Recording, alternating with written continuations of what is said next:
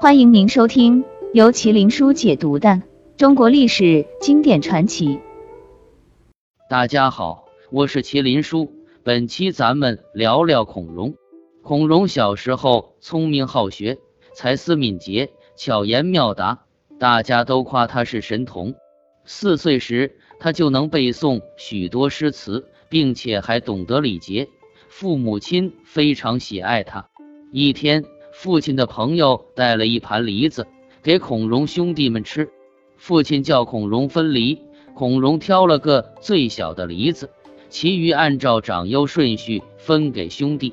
孔融说：“我年纪小，应该吃小的梨，大梨该给哥哥们。”父亲听后十分惊喜，又问：“那弟弟也比你小啊？”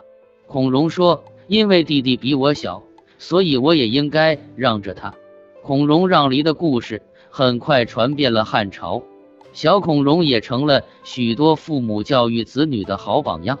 孔融让梨的故事最早应见《世说新语笺书》，《续汉书》曰：“孔融，字文举，鲁国人，孔子二十世孙也。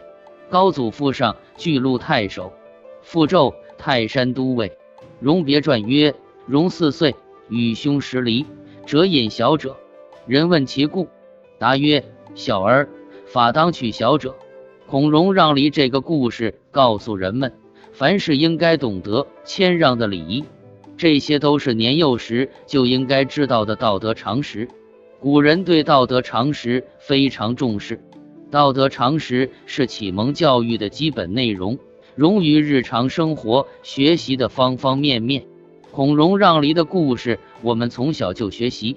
然而可悲的是，孔融最终却因为贪财而死，这却也是我们长大之后才知道的事情。